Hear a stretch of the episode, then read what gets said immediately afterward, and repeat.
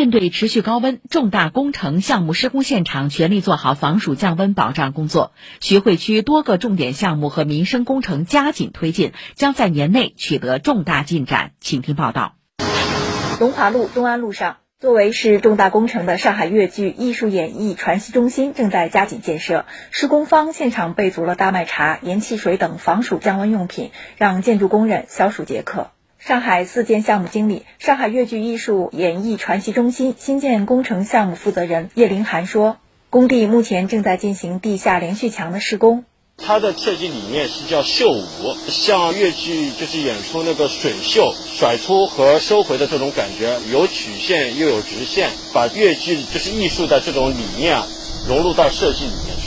这里是地下两层，地上五层，一个合成排练厅，还有四个辅助的排练厅。啊，外立面它是玻璃幕墙。工地紧挨地铁和居民区，叶林涵说，考虑施工难度的同时，也要充分确保工人室外作业的健康安全。最大的难点，这个场地比较狭小，现场布置材料周转，包括工人的宿舍都比较难。北侧是居民，靠近南侧是地铁，基坑需要抢。需要尽量的减少对周边环境的影响。这么高温，我们是早上六点做到十点左右，下午三点半再出来，尽量让工人能够得到充足的休息。几公里外的徐汇滨江，一幢高两百八十米的新阳西岸中心已完成竣工验收，六十八层的办公楼外形好像一朵含苞的白玉兰。上海恒志房地产开发有限公司租务总负责人陈家俊介绍说，徐汇滨江的人工智能和科技产业基础为项目招商带来了优势，日前进入交付阶段。